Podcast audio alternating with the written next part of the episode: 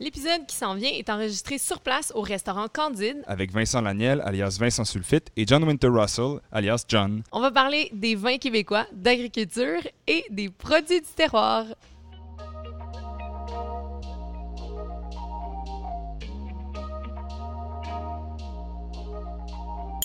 Ah, le Québec, cette province où l'on retrouve du sirop d'érable, des bons fromages, le fameux haut-bar de la Gaspésie et des vins d'une grande qualité.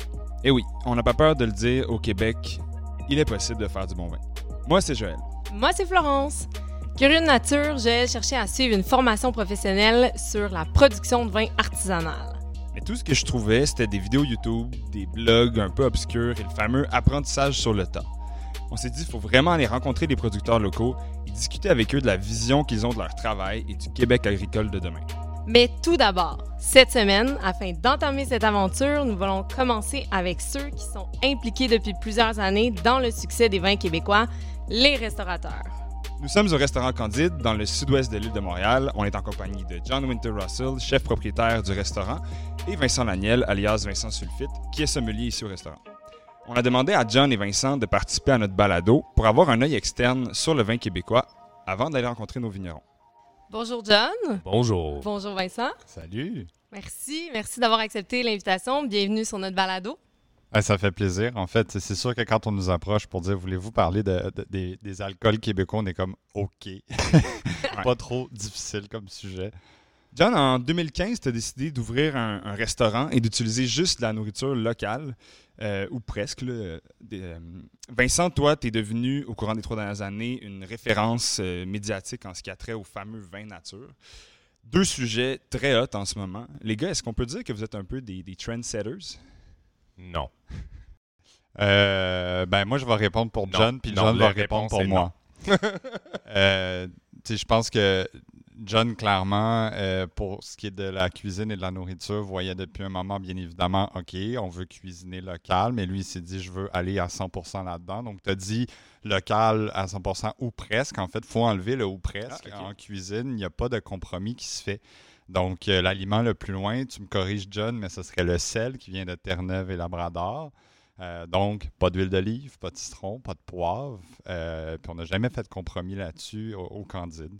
Moi, j'aimerais ajouter, euh, normalement, on le décrit comme qu'est-ce qu'on a là pas dans la cuisine. Moi, j'aimerais que, genre, au lieu de ça, genre, on commence à. Peut-être je peux faire la liste de tout qu'est-ce qu'on a, mais ça prendrait trois heures pour, genre, Parfait. C'est comme le, le grosse variété de choses qu'on peut pousser, conserver, avoir sur comme les fermes, les produits sauvages, les territoires euh, québécois sont vastes. Alors, on va pas manquer de choses qu'on peut cuisiner avec. Mhm. C'est pas comme c'est pas comme on décide soit des patates, soit des betteraves, puis c'est tout. C'est comme, tu sais, pendant euh, pendant l'été, genre la majorité de choses que tu trouves au marché, ça a l'air un peu de la nord d'Italie. C'est juste comme on doit prévoir pour l'hiver, mais comme au lieu de dire on n'a pas de l'huile d'olive, il y a quand même des producteurs ici qui sont capables de pousser du gingembre et du curcuma. Il y a des alternatives. Mais il y a, il y a- c'est comme on, on le pense pas d'une question d'alternative, on juste pense d'une question d'abondance. Puis de promotion, en fait, On de a, ce qui vient on, a, on, on a un fuckload d'ingrédients au Québec. Ben, tu nous enverras la liste, puis la prochaine fois qu'on va revenir, je prendrai le temps de nommer les 300 aliments. Parfait. Pour votre prochain podcast Exact, le sur la bouffe de terroir. John, toi, tu es originaire de l'Ontario, puis avant, Oh euh, non. avant d'ouvrir le resto dans lequel on se trouve aujourd'hui, tu t'es pas mal déplacé, tu as voyagé beaucoup, mais des fois, j'ai l'impression que tu as une plus grande appartenance au Québec et à son terroir que la majorité des Québécois. Ça vient d'où cet amour-là? Euh, C'est une bonne bonne- question. Ça, c'est une très bonne question. Euh, mais, genre, en, en cuisinant, genre, quand j'ai appris, c'était beaucoup pas à propos des ingrédients. C'était beaucoup à propos soit les techniques, soit l'exécution. Puis de plus en plus que j'allais, de plus en plus, j'ai réalisé que comme le travail des fermiers est autant, même plus important que le travail que moi je fais en cuisine. Mhm. Alors, le fait que je, j'ai arrivé à Montréal a fait que j'ai commencé à rencontrer des producteurs d'ici. Puis c'est comme je, je vais me répéter encore, l'abondance qu'on a ici fait que je deviens amoureux des personnes qui produisent la nourriture d'une façon amoureux, euh, genre des amis. Genre, mais euh, et, et ça, ça juste, c'est comme ça, ça crée un lien où tu tombes de plus en plus comme genre en amour avec les, les, les personnes d'ici. Puis avec ça, tu es plus en plus fier de servir qu'est-ce que eux autres ils produisent parce que tu sais que tu as goûté des aubergines à travers le monde. Puis dans la troisième semaine d'août, à peut-être euh, entre 12 et 26 différentes fermes au Québec, genre, il n'y en a pas une aubergine meilleure au monde à ce moment-là. Alors, dans ce contexte-là, c'est comme... C'est on- naturel pour toi de. mais c'est juste, c'est comme le temps. C'est comme genre, tu sais, euh, le, le référence en comme quand, quand tu tombes en amour avec quelque chose ou quelqu'un ou une place, c'est comme genre le si à chaque année t'es pas plus attaché à cette place ou quoi que ce soit, c'est pas vraiment l'amour. Donc, il y a à la fois les, les humains que tu as rencontrés, mais aussi il y a quelque chose au Québec. Là, il y a quelque chose qui fait que. Mais On, on y reviendra, on va, on va parler de, de- de- du Québec plus en profondeur, mais tu sais, Ouais. c'est- vraiment un ensemble, dans le fond. Qui... je, je dois avouer, ça peut, ça se peut que ça se passe partout au Canada. Ça se peut que ça se passe dans plein de différentes régions, genre au monde. Moi, j'ai arrivé à Montréal, là, genre, puis qu'est-ce que j'ai trouvé était quand même assez incroyable. Alors, dans, dans cette réflexion-là, c'est comme je, reste ici, Ouais. puis j'ai établi, j'ai établi un restaurant à Montréal parce que qu'est-ce que j'ai trouvé comme produit, j'ai ma tête a dit tu peux faire une cuisine avec tous ces produits-là, genre sans même s'inquiéter de Mhm. approvisionnement.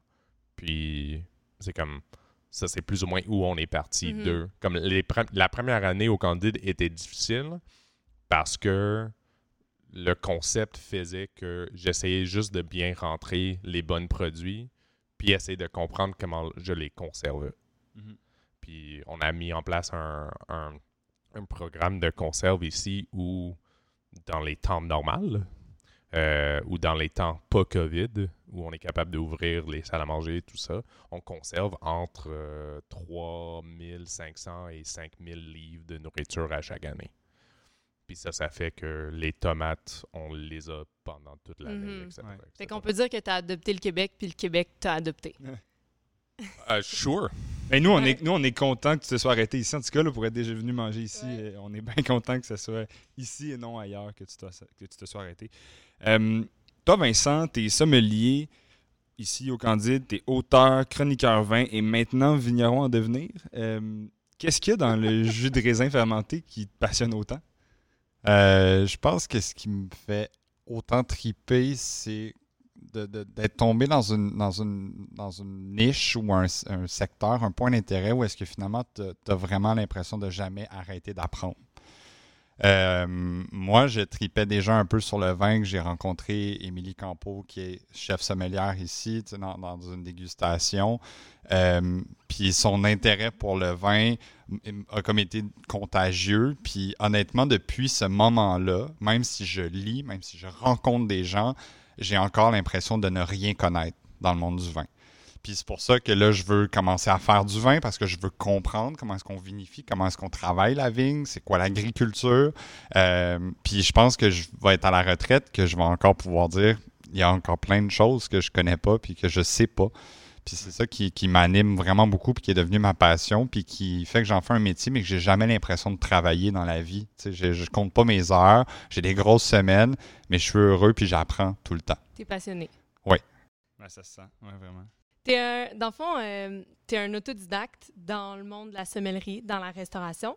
En fait, tu dirigeais tout droit vers une maîtrise en études urbaines. Mais quand on t'entend parler aujourd'hui, on a plutôt l'impression que c'est la ruralité, peut-être plus la campagne qui t'intéresse. Qu'est-ce qui s'est passé pendant ta maîtrise pour que le vent tourne euh, de bord comme ça? Ben, d'abord, j'aime toujours faire la précision que euh, le mot autodidacte, j'ai toujours un peu de difficulté avec parce que, euh, tu sais, je suis pas allé m'enfermer dans un presbytère à lire dans une bibliothèque. tu sais, je veux dire, j'ai pas appris sur les bancs d'école le vin puis la sommellerie, mais je l'ai appris de discussion avec des gens, je l'ai appris en visitant des vignobles, je l'ai appris en lisant puis en goûtant des vins. Donc, tu sais, je l'ai fait d'une transmission qui est différente de celle de l'école, mais pour moi, le mot autodidacte, j'ai un peu de difficulté avec ça. On l'associe beaucoup à quelqu'un, dans le sens que quelqu'un qui n'est pas autodidacte, ce serait quelqu'un qui s'est fait dire comment apprendre. Toi, dans ton cas, tu t'es un peu dicter toi-même ton chemin à suivre pour apprendre, mais il y a ben, des gens qui t'ont montré. On veut également préciser que si tu veux aller à l'école pour, le, pour comprendre le viticulture et le vin nature, genre, moi, j'en connais pas. Ben non, effectivement. Euh, puis, euh, puis j'aurais l'impression de si là, aujourd'hui, je voulais aller compléter mon, mon, mon, cursus scolaire, puis aller euh, sur les bancs d'école de la sommellerie, euh, j'aurais souvent l'impression de perdre mon temps un peu. J'apprendrais des choses, c'est certain, mais je pense que je suis mieux d'investir ce temps-là ailleurs, puis je vais apprendre tout autant, voire plus. Sur le terrain. Mais pour la question de, la, mon amour de la ruralité qui s'est développé, euh, écoute, c'est pas tant euh, dans une dichotomie ville versus campagne que l'amour de travailler avec la nature que j'ai jamais eu. Euh, moi, je, suis né en ville, je suis un petit gars de ville.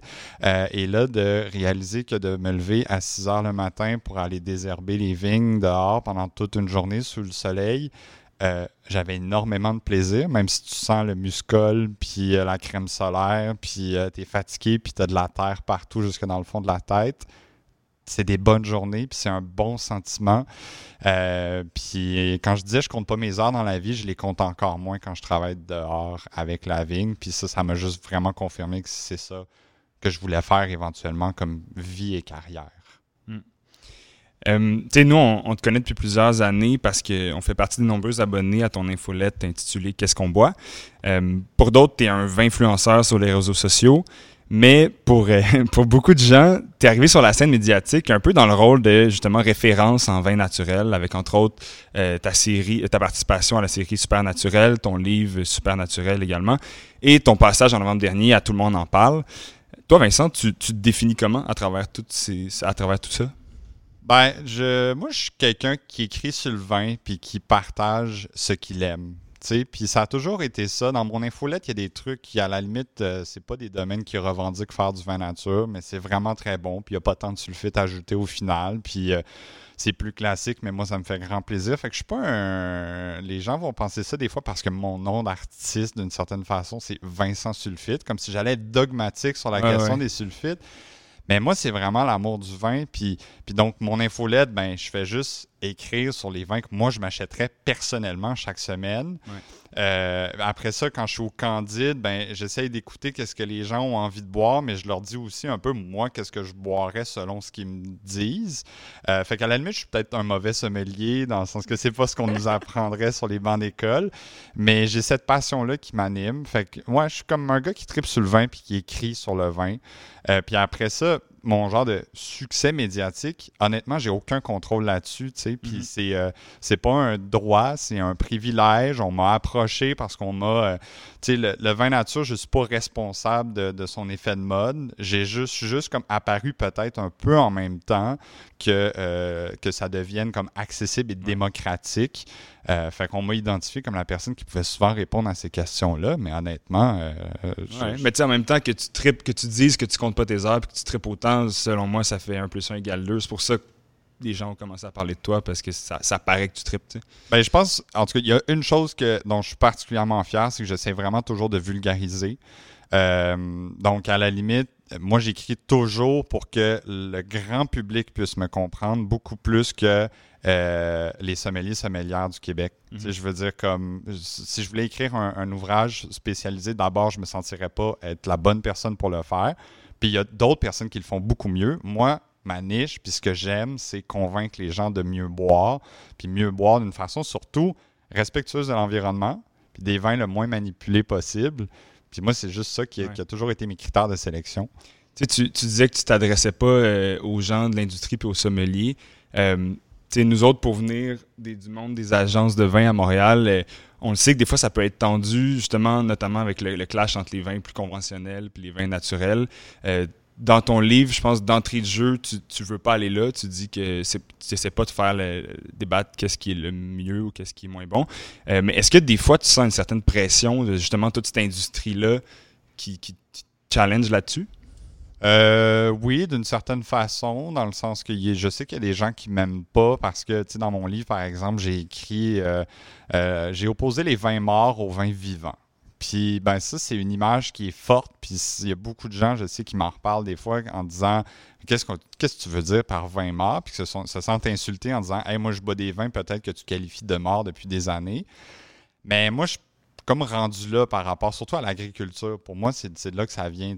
Quand il y a des herbicides dans des vignes, pour moi, ça fait des vins morts. Peu importe si un sommelier ou une sommelière va dire que c'est un bon vin, puis qui est bien fait, puis qui respecte le cahier de charge de l'appellation, puis qui vaut son prix.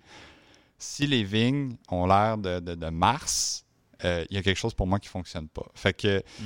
fait que tu sais, moi, ça, je suis prêt à défendre cette idée-là. Puis donc, quand des gens euh, de l'industrie un peu plus conventionnelle sont prêts à m'attaquer là-dessus, ça me fait vraiment plaisir d'y répondre. Mais des fois, par contre, on, me reproche certaines choses qui sont pas vraies, c'est-à-dire le dogmatisme sur la question, par exemple, des sulfites. Ouais.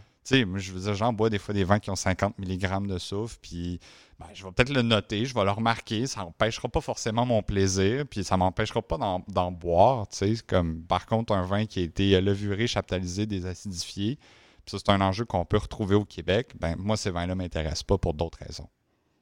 On a appris, euh, on en parlait tout à l'heure, on a appris récemment par l'entremise des réseaux sociaux que tu as fait l'acquisition d'une terre dans le centre du Québec et que tu as planté de la vigne. Aux dernières nouvelles, tu avais planté 800 vignes. Est-ce que le compte est toujours bon? Donc, euh, pour mettre vraiment tous les chiffres aux bonnes places, euh, moi, j'ai planté 400 vignes chez les parents de mon ami Félix, qui est, qui est aujourd'hui mon partenaire, euh, avec sa copine Laurence. Donc, on a planté 400 vignes. On en replante 450 ce printemps pour que cette parcelle-là d'un tiers d'hectare soit maximisée. Euh, et ça, c'est dans la région de Tedford Mines, c'est à Sainte-Praxède. Fait que c'est assez loin, c'est assez frais, c'est haut en altitude, c'est limite. On a comme trouvé les cépages qui avaient les saisons les plus courtes euh, possibles. Euh, mais effectivement, je suis dans les dernières étapes d'acquérir une terre dans le centre du Québec, à Précieux Sang, où est-ce qu'il là, il y a déjà un hectare de planté de 3800 vignes. Et nous, on va faire le projet de replanter euh, un hectare et demi de plus pour vraiment pouvoir vivre de ça dans les prochaines années. Félicitations. Merci. D'abord, bravo, c'est un beau projet. Euh, est-ce que tu as eu des mentors qui t'ont accompagné dans ce projet-là? Est-ce que c'est un peu un rêve qui devient réalité pour toi, cet accomplissement-là? Ben, tu sais, je vous en ai parlé en ouverture. Euh, moi, Émilie Campo a joué un grand rôle dans ma vie. Puis c'est, quelqu'un qui. Euh, c'est quelqu'un qui a toujours été intéressé par la viticulture et la vinification dans le sens de le faire avec ses propres mains. Elle, elle prenait des vacances du Candide à l'automne pour aller faire des stages de vinification. Euh, elle, prenait, a pris un stage à un moment donné pour aller faire de la taille en République tchèque en plein mois de février. C'est pas tout le monde qui prend ses vacances annuelles pour faire ce genre de truc-là. Donc, si elle était ma mentor, bien évidemment, elle m'a comme transmis un peu cette passion-là. Mais après ça, c'est vraiment en visitant au Québec. Euh, je me souviens d'avoir fait mes premières vendanges, euh, genre une coupe de journée au domaine du Nival en 2018. Puis j'ai vraiment eu la piqûre. Puis Mathieu, le vigneron, à travers les années, c'est devenu un ami. Euh, puis c'est devenu de plus en plus clair que j'avais envie d'essayer, d'où l'idée de planter un premier 400 vignes, puis tout ça. Mathieu est devenu une espèce de, mentor, quelqu'un avec qui j'ai souvent eu des discussions, que j'ai pu lui faire part de mes réflexions, avoir un interlocuteur, puis tout ça, mais aussi, genre, John, quand même, John est quelqu'un qui est au Candide. Euh, je pense que ça, il le dira peut-être pas comme ça, mais sa, sa plus grande fierté, c'est quand quelqu'un lui remet sa démission pour euh, se partir une ferme ou un projet en lien avec l'agriculture. Il se dit, parfait, j'ai réussi mon travail, je me retrouverai quelqu'un d'autre pour te remplacer, c'est le dernier de mes soucis. Mais chapeau, moi, ah il, manque d'entrepreneurs comme ça qui sont contents de mm-hmm. voir aller leur, leur employé. On le compte à ce moment, on a eu je pense, depuis l'ouverture, on a eu 30 employés au Candide. Puis on a 5 qui sont, qui, sont quittés pour partir des projets d'agriculture. Wow. Ouais. Puis 3 ou 4 qui sont partis euh, leur propre euh, projet de, de soit restauration, de nourriture ou quelque là, chose. Là, mettons, on parle de, de gens qui, un peu comme toi, habitaient en ville, puis c'est en travaillant ici qui se sont tournés vers la campagne, puis qui ont eu l'intérêt. non, genre c'est comme on n'a pas, c'est pas nécessairement juste ça, mais c'est comme le, le truc, c'est vraiment comme plus ou moins qu'est-ce que Vincent euh, dit, c'est euh, c'est que quand on veut que les quand les personnes partent d'ici, on veut que ils ont les outils qu'ils ont besoin pour euh, partir le, le rêve là. OK. Ben, tu sais, il y a vraiment une- une- le- le- ce que John disait aussi en ouverture, l'amour de la terre, puis de- des gens qui sont passionnés de leur travail de la terre, ben, tout le monde le ressent ici dans l'équipe. Tu sais, je veux dire, quand les producteurs de chez Cadet Roussel, pour ne nommer qu'eux, viennent nous apporter leurs légumes chaque semaine, il y a, il y a comme une beauté dans ça, tu sais, Mhm. puis d'ouvrir les boîtes, puis de voir qu'est-ce qu'ils nous ont amené cette semaine, puis voir Unboxing. la qualité des produits, puis goûter ça dans... Moi, c'est surtout dans les staff meals, mais tu sais, goûter les, les tomates qui sont les meilleures fucking tomates au monde ou les carottes, tu sais, c'est Ouais. comme. Il y, a, y y quelque chose de beau là-dedans que j'avais peut-être moins dans mon ancienne vie d'étudiant, puis tout ça qui s'enlignait vers la- le, les- transport puis les études urbaines. J'ai été complètement touché par ça. Puis, euh, ben moi, ma fibre, ça a été la viticulture. Puis débarquer au Pervenche, par exemple, puis voir euh, Michael, qui te parle de ce qu'il a semé entre, euh, entre ses rangs, puis qui t'en parle pratiquement avec autant d'amour que ses vignes. Il est aussi fier de ses entre-rangs que de ses vignes. Tu te dis, mon Dieu, il y a quelque chose de beau là-dedans. Il y a une fois aussi, l'an passé, je suis allé le voir, il m'a présenté son genre de jardin médicinal avec comme tout ce qu'il faisait pousser pour pouvoir faire des traitements biodynamiques sur la vigne. Tu sais, je, trouve ça beau, puis cette passion-là, moi, elle m'a touché, puis elle est venue me chercher. Puis je sais que tu commences là, avec euh, ton projet de vignoble, mais est-ce que à date, à présent, est-ce que c'est plus difficile que prévu qu'envisagé, malgré que tu aies fait des stages, que tu aies eu des mentors, que tu sois allé faire des, euh, les vendanges? Est-ce que c'est plus difficile que prévu finalement? Ben, c'est plus difficile, genre, à des endroits qu'on pourrait pas euh, présumer. C'est-à-dire que, tu sais, c'est pas désherber euh, qui est compliqué puis qui demande la tête à Papineau. Tu sais, c'est pas, relever la vigne, c'est pas les pamprés. La tailler, c'est même pas si difficile, bien que, genre, j'irais pas tailler n'importe quel vignoble demain matin.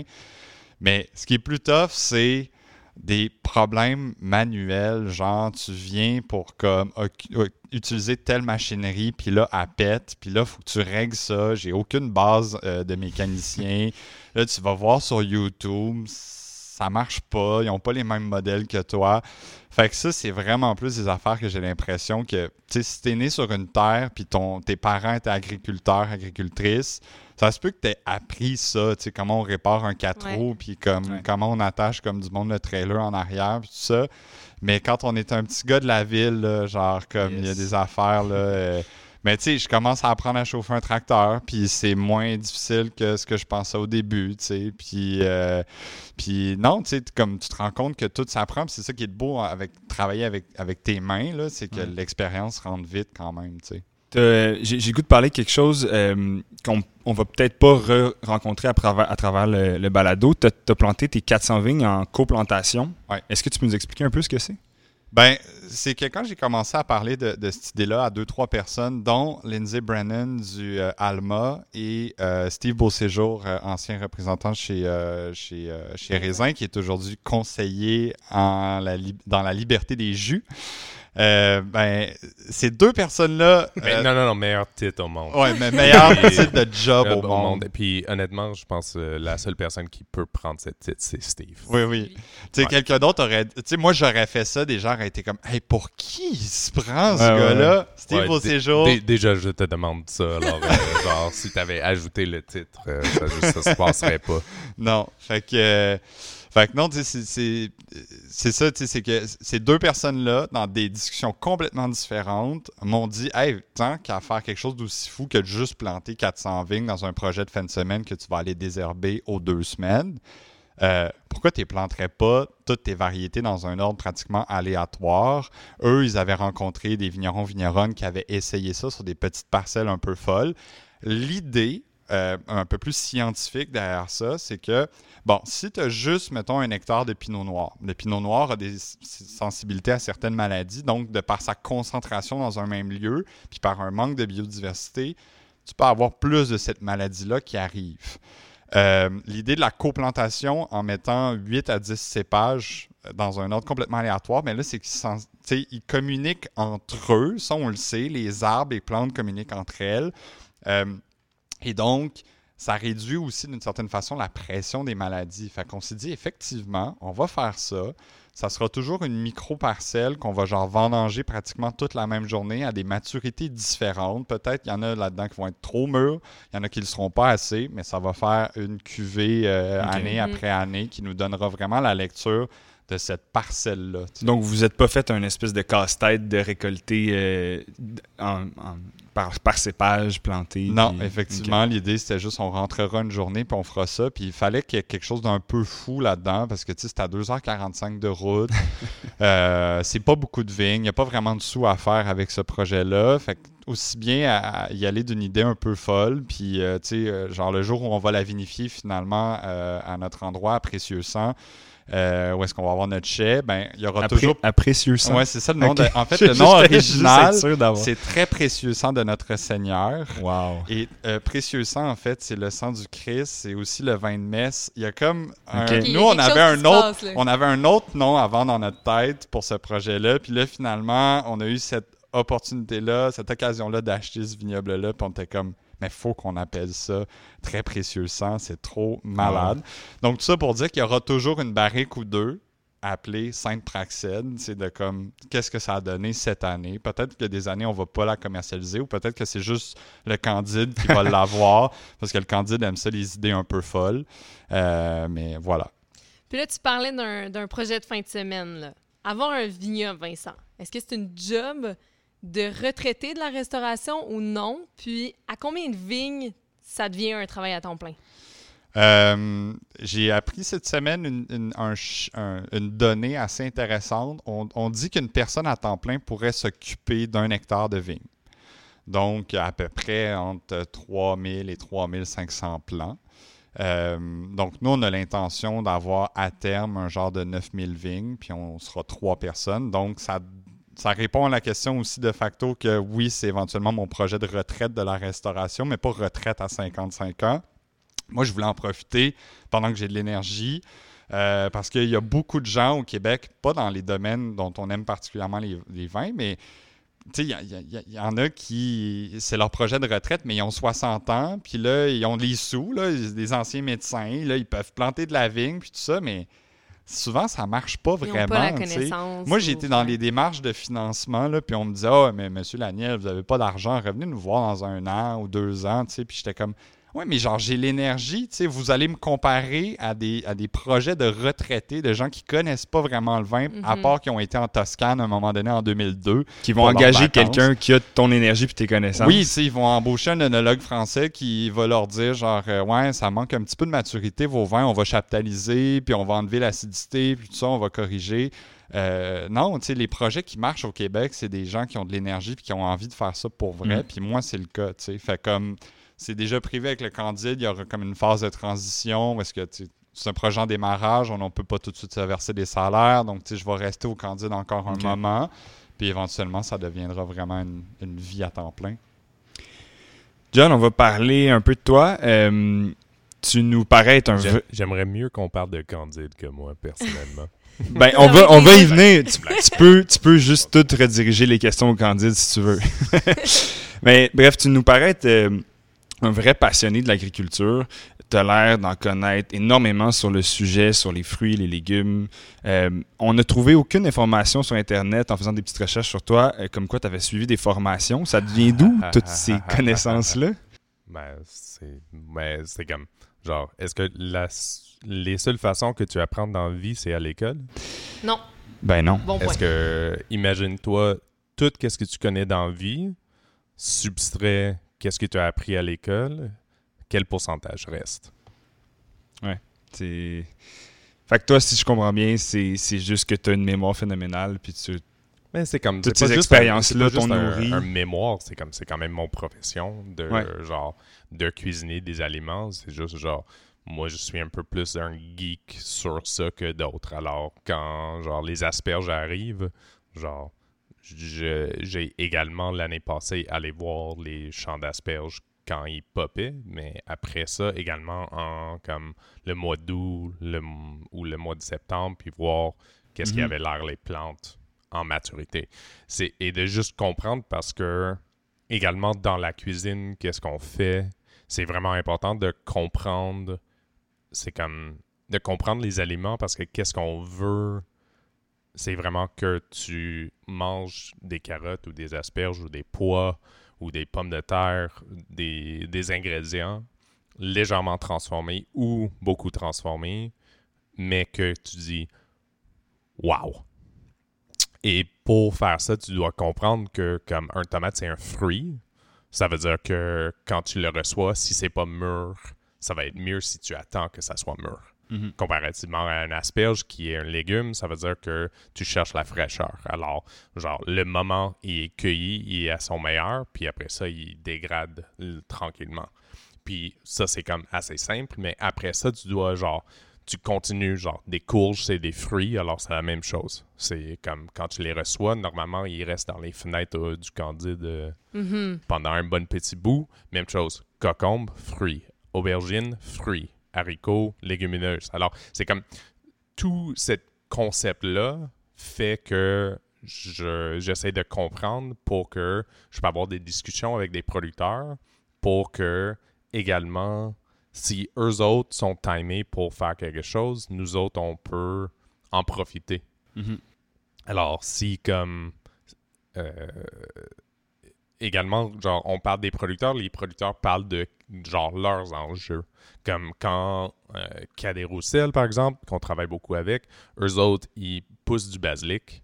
Mais du basilic, tu as besoin à genre plus ou moins comme tu, tu le tailles pendant que ça pousse pour que ça devienne des gros buissons, pour que quand tu les récoltes à la fin, tu as le plus de montant de basilic. Mais ça veut dire que tu dois les tailler.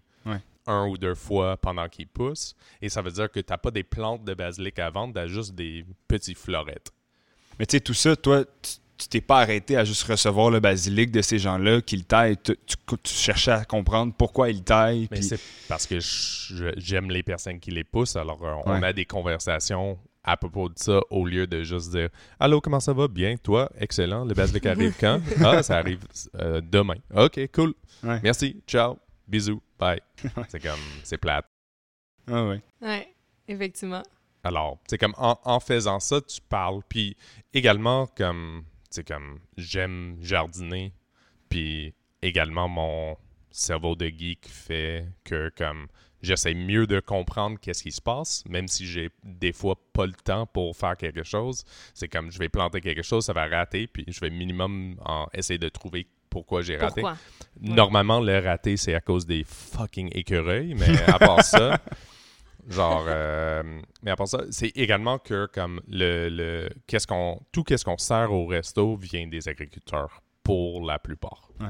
Alors, Tu me posais la question si, euh, justement, en apprenant la job de, de vigneron, qu'est-ce qui était difficile? Ben, John a donné le meilleur exemple, finalement, c'est pas d'apprendre à bien faire pousser des carottes dans, les, dans nos bacs autour, c'est de gérer les écureuils, Ah puis ouais. genre une marmotte qui viendrait se nourrir direct. Puis genre, ces animaux-là sont capables de savoir exactement quand c'est prêt à être mangé. Fait que toi, tu viendrais les cueillir, le- tu viendrais récolter le lendemain, c'est plus là, tu sais. Puis genre ça, c'est un, un bel enjeu de comme nous en tant Ouais. qu'urbains, puis tout ça, puis on est habitué d'aller au marché, à la friterie du coin, Ouais. s'acheter nos trucs. On, on les connaît pas, là, ces, ces complications-là de l'agriculteur, de l'agricultrice qui vit ça à grande échelle, tu sais. Tu veux, pas que ta, tu veux pas que ta terrasse au cantine devienne une cage à poules avec de la, de la Non. broche partout non plus. Quoi que ça pourrait être un beau concept. oui, oui. oui. Tu rajoutes des poules vivantes dans, dans Oh, la- ouais, ça serait cool, mais genre, les écureuils, ils s'en crissent des boulets. Ouais. Oui, c'est ça. Ouais. Ouais, ça, ça règle pas le problème des Ouais. écureuils. Exact. En préparation pour le podcast euh, de ce matin, je lisais dans une entrevue que tu as faite avec Urbania euh, et j'ai vraiment aimé la façon dont tu critiques le réflexe qu'on a d'associer le luxe avec les aliments importés. Euh, tu nommais l'exemple de la truffe blanche d'Italie. Est-ce que tu peux m'expliquer un peu c'est quoi ta philosophie concernant le luxe en gastronomie et comment ça se traduit au Candide dans le menu au Candide? OK. Premièrement, j'aimerais faire une petite précision. Gastronomie, c'est l'étude de l'alimentation de l'être humain. Alors, c'est l'autre cuisine qu'on critique, c'est pas la, la gastronomie. Malheureusement, le, le gastronomie est, pour une raison ou une autre, tout le monde a associé la gastronomie avec la haute cuisine, mais tu peux faire la genre des casse-croûtes, euh, n'importe quel resto, il fait une version de la gastronomie, c'est des versions de gastronomie. Qu'est-ce qu'on critique, c'est vraiment l'autre cuisine. C'est parce que, comme moi, personnellement, genre, j'apprécie beaucoup plus des pois ou des chanterelles que des truffes puis du caviar. Ça, c'est mon, mon- mes goûts personnellement. Personnel, excuse-moi. Alors, les critiques, c'est toujours comme. Toujours quand tu es en, dans un, un restaurant, c'est comme genre, on veut que, malgré que on sert, genre, une version de haute cuisine, on veut quand même rester dans des prix abordables au Candide pour qu'est-ce qu'on fait? Alors, dans ce contexte-là, moi, je préfère donner 5 piastres le livre pour un aliment au lieu de 3,50 Mhm. pour des vraiment bonnes légumes que payer, whatever, 8 piastres la gramme pour un truffe. Ou c'est juste, c'est comme, c'est comme, on parle plus de payer pour quelque chose qui goûte bon, on est en train de payer pour le fait que, comme, C'est reconnu. que- comme c'est reconnu comme aliment de luxe. Ouais. Puis ça, ça vient normalement de le fait que tu peux pas les avoir, puis il y a un marché qui va les vendre super cher. Puis c'est comme, c'est pas juste la nourriture, c'est genre marché de, cette marché de, de choses de luxe, j'apprécie vraiment pas. C'est c'est pas quelque chose que j'aime. Alors, c'est comme, on essaie de éviter ça Ouais. dans la nourriture ici, mais bon, également comme on essaie dans vin, c'est comme c'est difficile parce que le champagne s'appelle champagne puis ça coûte quelque chose, mais c'est comme on essaie de dire veut veut pas le prix, je pense on pense que ça ça vaut quand même qu'est-ce que qu'est-ce qu'on a puis ça c'est un peu comme la, la réflexion qu'on a sur toutes les choses qu'on fait au, au Candide. Mais c'est intéressant que, que tu fasses la comparaison avec les vins. C'est un peu relié à, à ma question suivante. À la SAQ, on a accès à beaucoup de produits importés, des vins importés. Est-ce que tu euh, en fait, est-ce que ça se peut qu'on ait le même mauvais réflexe entre guillemets avec les vins québécois? Oui, mais et encore, c'est pas la réflexe juste pour le vin. C'est le réflexe de la consommation en général. en général C'est comme genre, tu sais, euh, c'est c'est quoi les références euh, euh, Le marque Supreme? Mhm. Genre, ils ont mis Supreme sur genre un t-shirt, puis maintenant le t-shirt vaut 800$ piastres parce qu'il y en avait seulement 6 Ouais. ou 12 ou 200. Mais c'est le même contexte qu'il y a des vins au, à Bordeaux qui sont bonnes, don't get me wrong. C'est pas Ouais. que le vin est mauvais, mais parce qu'ils ont créé comme un sentiment de luxe envers ces vins-là que tu peux les vendre de 800, 900, 1000 pièces la bouteille. Exact. Puis il va y avoir des personnes qui payent parce que à un moment donné, cette personne va l'ouvrir, verser à des personnes, puis dire check-moi. Ouais. Mais, Mais, euh, mais ça, c'est, c'est- tu penses que c'est propre au Québec d'avoir cette espèce de non, ça, c'est complexe-là au ou monde, c'est au- ça, c'est mon- au monde Parce au complet. en Europe, est-ce qu'ils, j'ai l'impression qu'ils sont plus fiers de leurs produits puis que la, la notion de luxe est, est- est sur, la, sur place, tu sais? Oui, mais ça, ça vient, c'est comme ça dans ce contexte, c'est comme à travers le monde, mais c'est comme, c'est très, c'est très enraciné en Amérique du Nord. Mhm. Parce que, genre, parce que pendant la, la révolution euh, agriculturelle, il y avait beaucoup de, genre, t'es comme, si tu pousses ton propre nourriture ou tu fais ton propre vin, t'es pauvre. T'es pauvre, effectivement. Ouais. Alors, toutes les choses qui venaient d'ailleurs démontraient que, genre, t'étais pas pauvre. Le statut social. euh, Et alors, c'est comme, je pense probablement ça, ça reste. Mais également, pour, en retournant sur le, le vin, c'est comme également, il n'y en a pas un- énormément de vin qui est fait au Québec. C'est c'est comme, comparativement à comme la France, c'est comme, Ouais. c'est un, probablement un, un j'aurais dit si même 1%, ça, ça me surprendrait. Alors, c'est quelque chose autre que qui a beaucoup de, de hum, beaucoup d'histoire, beaucoup de, de culture déjà, déjà développée en France, en Italie, en Géorgie, euh, comme genre en, en- en tous les places où le vin se fait en grande quantité. Ici au Québec, c'est qu'est-ce qui est vraiment intéressant, c'est qu'on voit quasiment naître un région viticole. Puis ça, c'est une des choses qui est comme qui était plus le plus intéressant Mhm. pour moi qu'on a commencé ici au Candide, c'était quasiment timé avec genre plus de vignobles qui commençaient à comme se planter, s'imprégner puis avoir leur première cuvée. Mhm. C'est comme veux, veux pas la, les pervenches, ça fait 20 ou whatever années. euh, Ça genre. va être leur 22e millésime. Le 22e millésime, alors ils ont 25, 26 ans probablement depuis Ouais. qu'ils ont planté des vignes. Euh, puis ils ont repris, alors il y avait acheté, des, ouais. des Ouais, vignes, le Chardot a été planté, je pense, en 92. C'est ça, c'est comme... Alors, il y a quand même quelques vignobles que ça fait longtemps qu'ils sont là, mais également, genre, les pervenches, il y avait une transition vers la nature. Ouais. Genre, et, et beaucoup, des régi- beaucoup des différents vignobles au Québec qui sont un peu plus vieux, genre, sont plus conventionnels. Ouais. Alors, cette, cette naissance de vin nature au Québec, à cause que on n'a pas la même quantité que comme à une place comme Niagara ou euh, Nouvelle-Écosse, euh, ça fait que chaque petit vignoble a son, son propre ben, son propre personnalité. Il Ouais. n'y a pas un style vraiment Mhm. de De vin québécois Ouais. de la région. Il n'y a pas de. Il y a pas de comme genre. Il y a pas. Ah, ça c'est sûr et certain un vin de Magog parce que c'est genre. Je, je sais pas. Ouais. C'est parce que c'est du Frontenac ou Ben, quoi vois, ça on, soit. on va y revenir à ça. là. on avait justement l'envie de, de parler de ça, effectivement. Mais tu sais, juste pour. Parce que John a mentionné quelques points qui, moi, m'interpellent beaucoup. Tu sais, comme par exemple, mon infolette, il n'y a jamais de vin du Québec dans mon infolette. Pourquoi? Parce qu'il n'y en a pas en SAQ qui répond à mes critères. Puis mes critères, tu sais, ce serait être bio puis pas intervenir sur les vins. Fait qu'à la limite, il pourrait y avoir Bergeville dans mon infolette, mais bon, Bergeville, finalement, ça sold out tout le temps. Puis bref. Euh, puis ça, c'est une réflexion intéressante, en fait, sur le prix des vins puis leur disponibilité. Mhm. Tu sais, moi, je suis justement là-dedans en train de définir à quel prix je vais pouvoir vendre mon vin. Puis là, c'est une réflexion vraiment intéressante. Tu sais, genre, dans le Beaujolais, ils vont peut-être être capables de produire une bouteille à 5 euros qui est sur l'œuvre indigène. Euh, tu sais, la terre, genre, je sais pas, la terre a été payée par les parents. Il n'y a pas une grosse hypothèque à la banque. Ils sont capables de faire du vin d'artisan en bio, en grand respect, s'investir physiquement parce qu'ils sont capables d'acheter de la machinerie pour pas trop cher. Euh, il y a comme, il y a un bassin, c'est une région viticole établie. Ils font du vin à 5 euros. Ça nous arrive ici à la SAQ à peut-être 25 canadiens, taxes Ouais. inclus.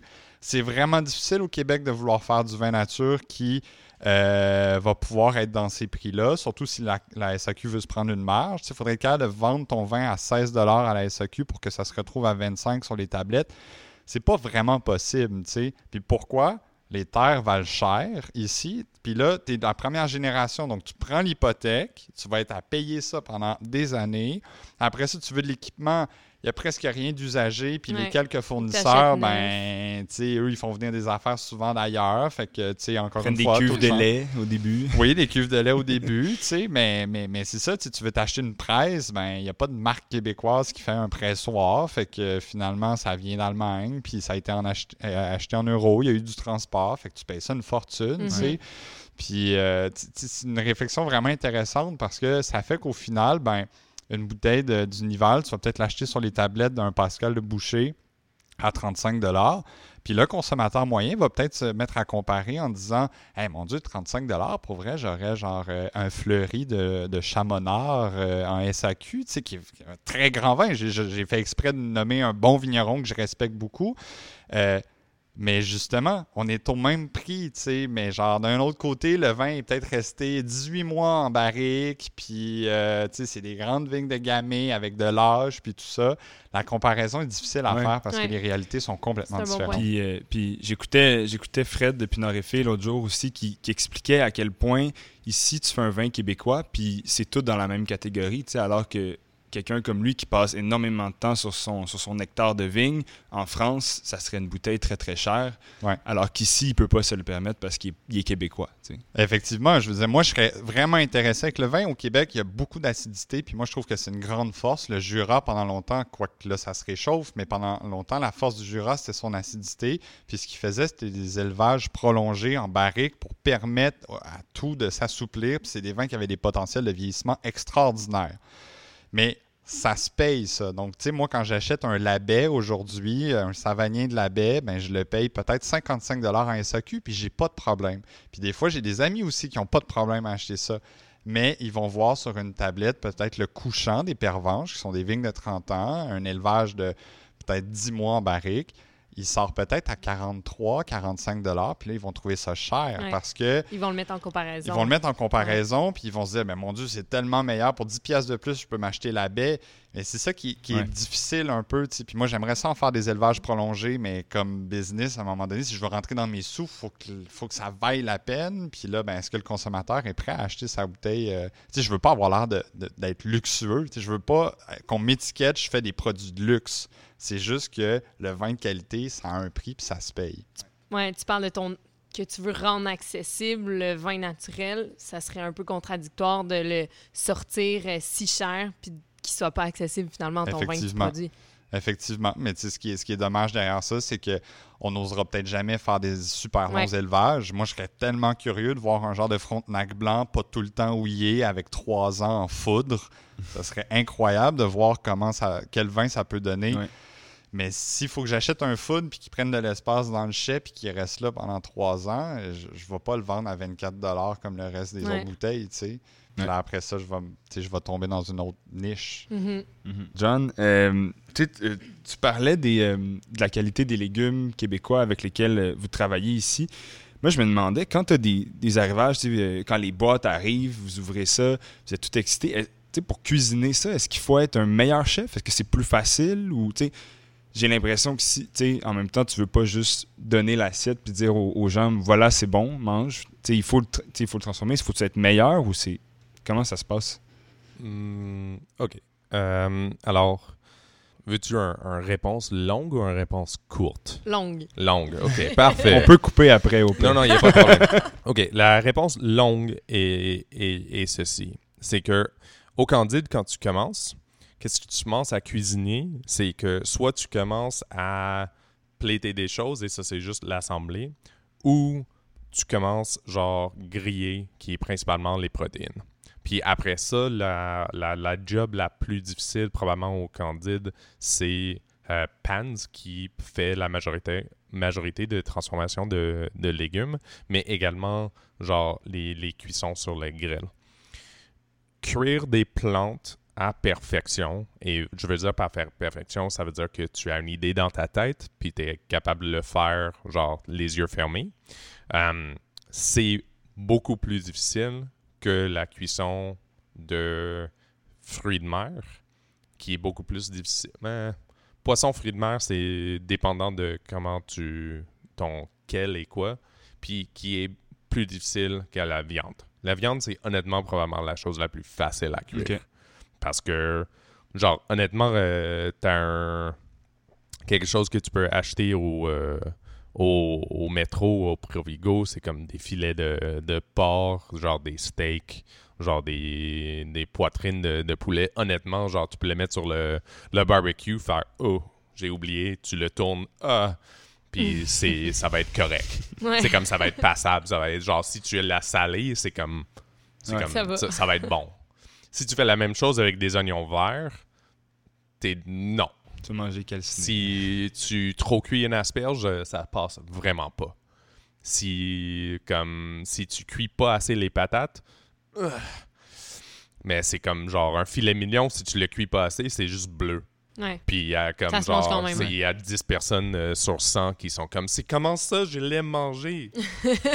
Puis c'est comme c'est comme alors alors c'est comme précision puis la genre la genre être vraiment vraiment bonne en cuisson de plantes, genre fruits, légumes, légumineuses, ça prend beaucoup plus de, de temps et de expertise pour vraiment bien le faire.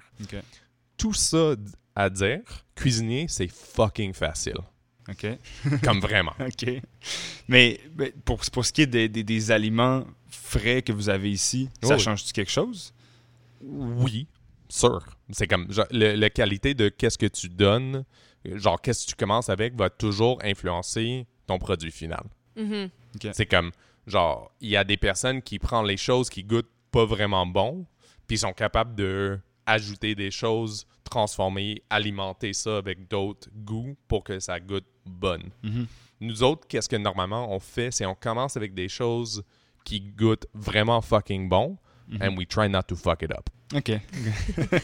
C'est une bonne façon Fair de faire. Mais c'est comme le qu'est-ce qui est difficile, qu'est-ce qui est difficile dans la cuisine, certainement en restaurant, c'est comme cuisiner, fa- c'est facile.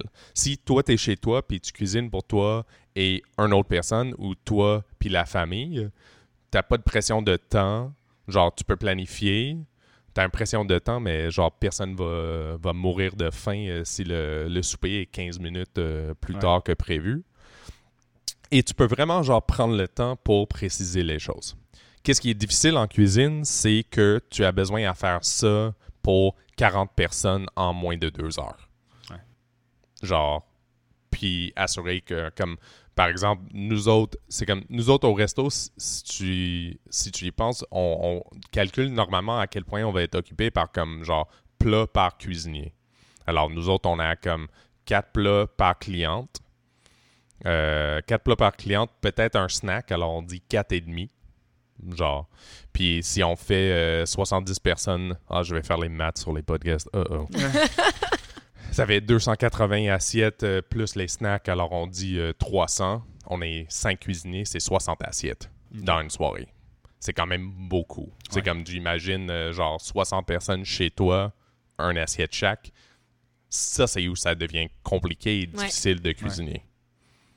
Mais comme de avoir la même précision que nous, on fait au Candide à la maison, pour toi à exécuter pour deux personnes, c'est vraiment faisable. Avec du temps, comme tu dis. Oui, oui, Ouais. pratique, pratique, pratique, Ouais. pratique, pratique, pratique. Est-ce que j'ai Ouais. dit pratique? Non.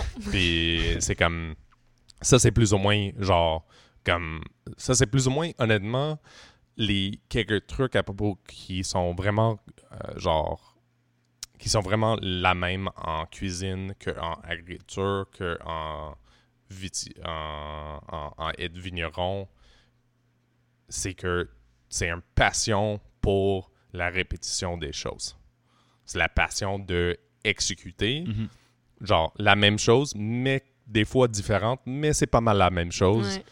tout le temps.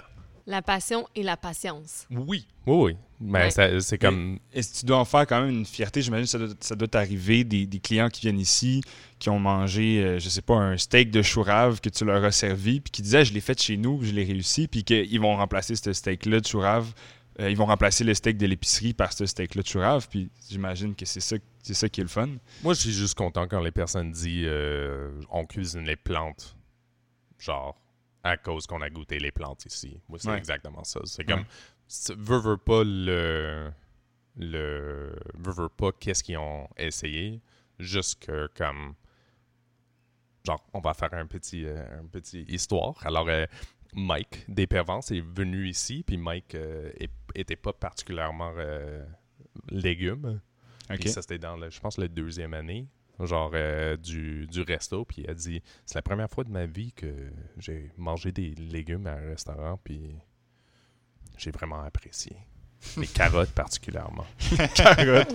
Puis c'est juste, c'est comme, genre, et certainement, c'était probablement pas exactement les mots qu'il a dit, puis pas vraiment, mais juste le sentiment. Ouais. Le sentiment, c'était que, genre, c'était que à ce moment-là, il s'attendait pas qu'il mettrait un carotte dans sa bouche, puis il aurait beaucoup de plaisir. Autant de plaisir. Ouais. Mais Ouais. ça, c'est ta paye. C'est sûr que c'est pour ça que tu fais ce travail-là, puis ça se sent dans, dans tes plats, dans ce que tu fais, dans ce que tu communiques. Ouais, c'est comme c'est drôle de parler de motivation parce que Ouais. comme c'est comme des fois c'est comme c'est c'est vraiment vraiment agréable de voir les personnes qui ont du plaisir.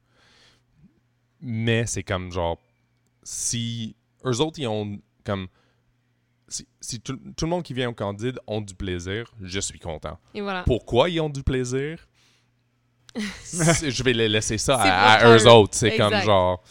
C'est comme si les personnes viennent ici, ils haïssent les légumes, mais ils ont quand même le plaisir. Parce qu'ils te trouvent cute. ça arrive, John, tu le sais. Alors, c'est comme dans, dans cette contexte-là, dans cette contexte-là, moi je suis moi je goûte les plats, on goûte les plats en cuisine, Mhm. on est content avec. C'est comme on a très peu de plats qu'on qu'on sert.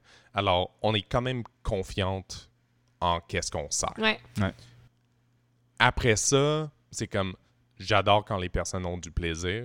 Si les personnes n'aiment pas ça, je peux pas vraiment faire d'autres choses. S'il dit j'aime pas ça, on peut on va l'enlever, on va faire quelque chose d'autre puis on essaye Ouais. parce que des fois des personnes ont vraiment comme ils, ils ont des choses dans leur tête qui dit J'aime pas, les champignons. j'aime pas les champignons puis je suis comme Quoi? mais attends.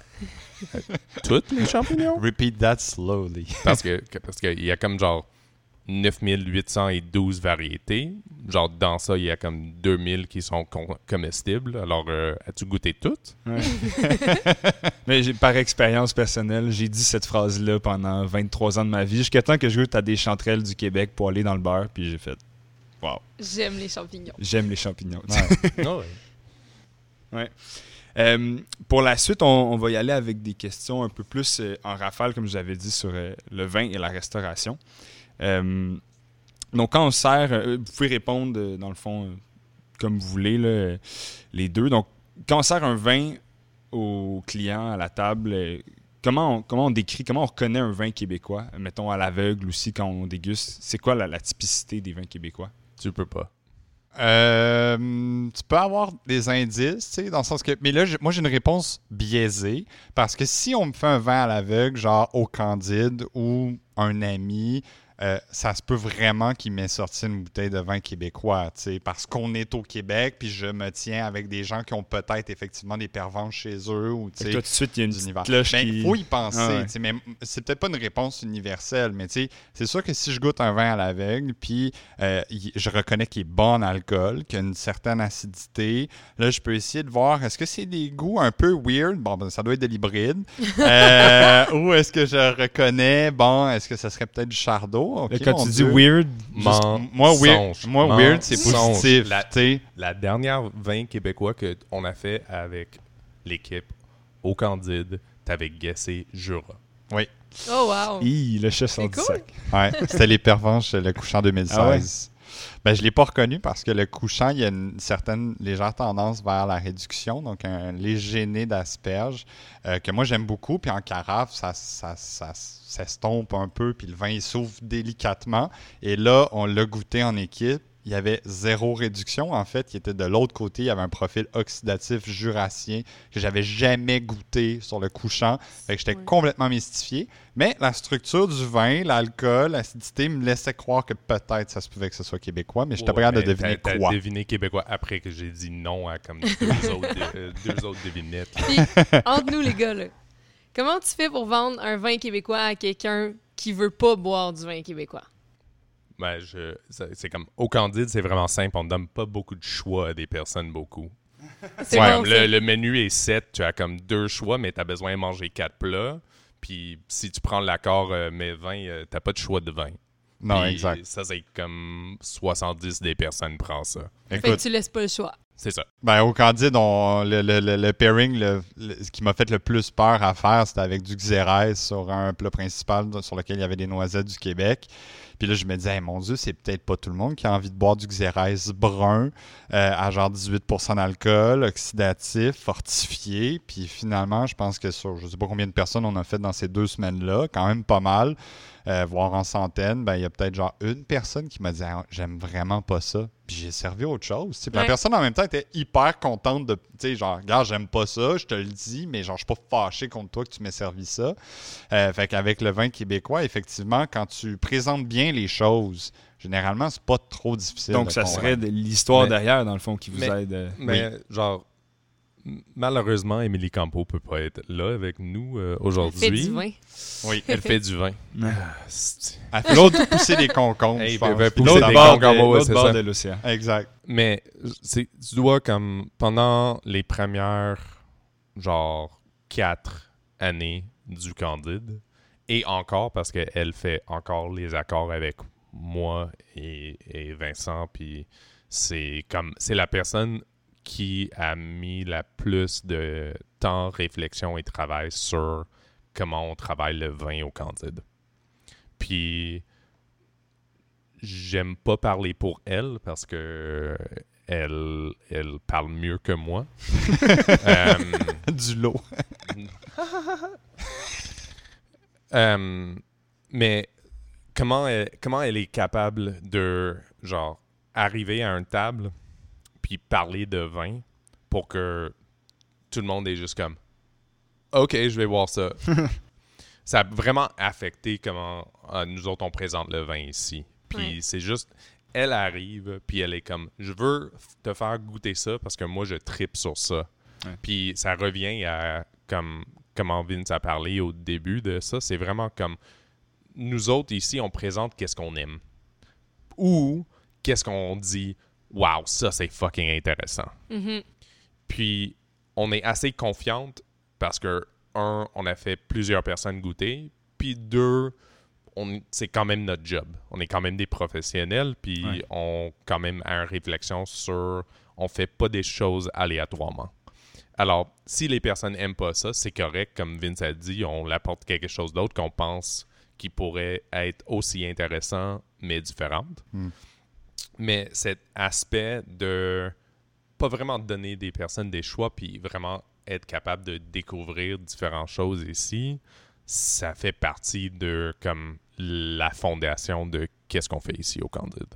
C'est un peu les mêmes réflexes de sommellerie pour les vins québécois que les vins d'ailleurs. C'est-à-dire que si j'ai quelqu'un qui clairement m'exprime qui a envie d'un rouge charnu avec de la structure, de la matière, que la personne m'explique qu'elle aime beaucoup les vins de Bordeaux, j'amènerai pas Pinot Zweigel des Pervenches. Exact. Ça serait un, ça serait faire un mauvais conseil en vin.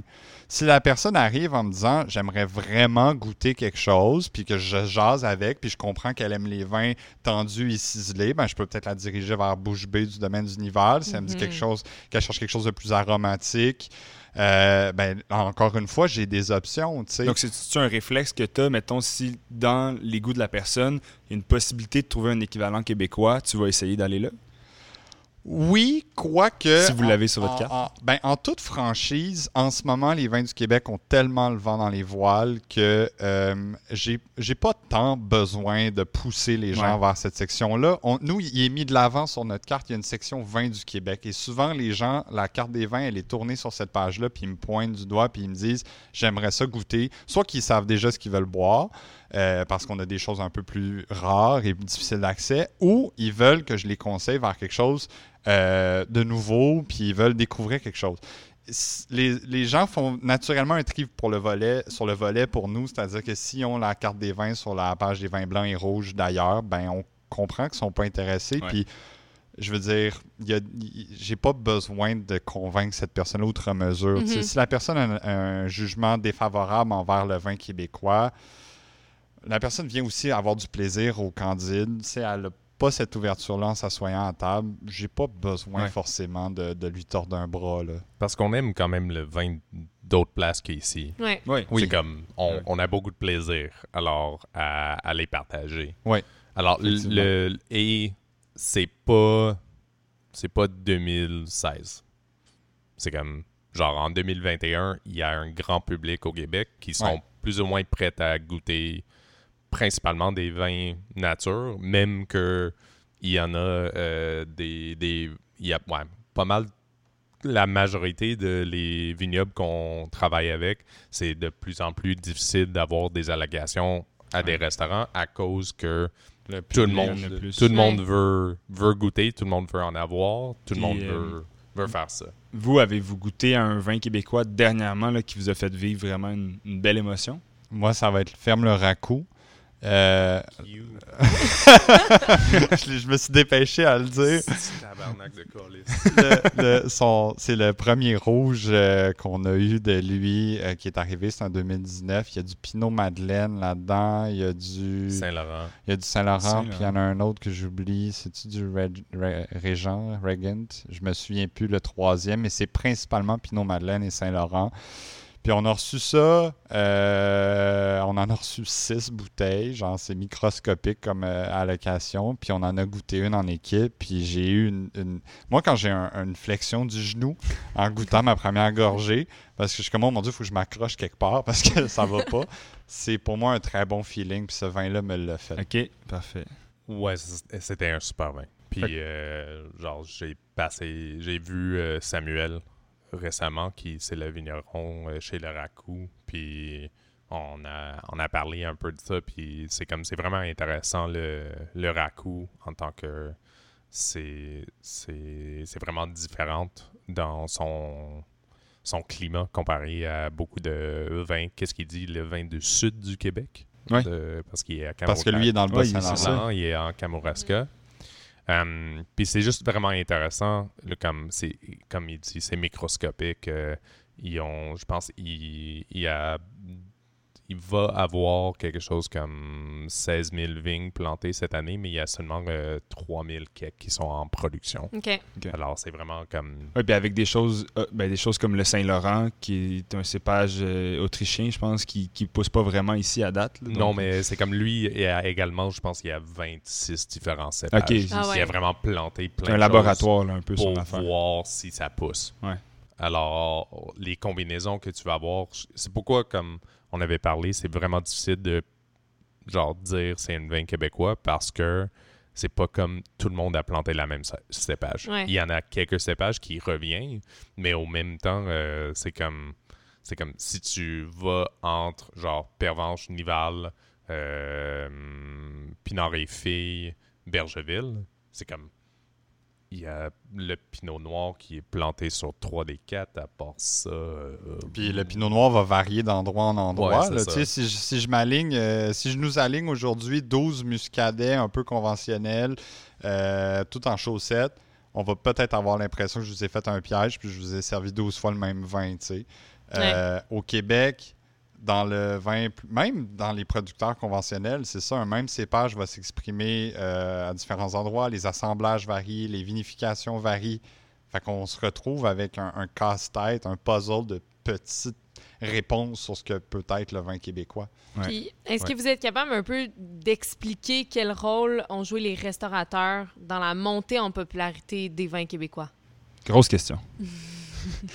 Alors, euh, mais il y a certainement, euh, il y a certainement comme, je pense au moment quand, genre, Joe Beef a dit que Pinard et Fils, c'est la, genre, euh, que c'était le vignoble, je pense, le plus intéressant en Amérique du Nord ou quelque chose comme ça.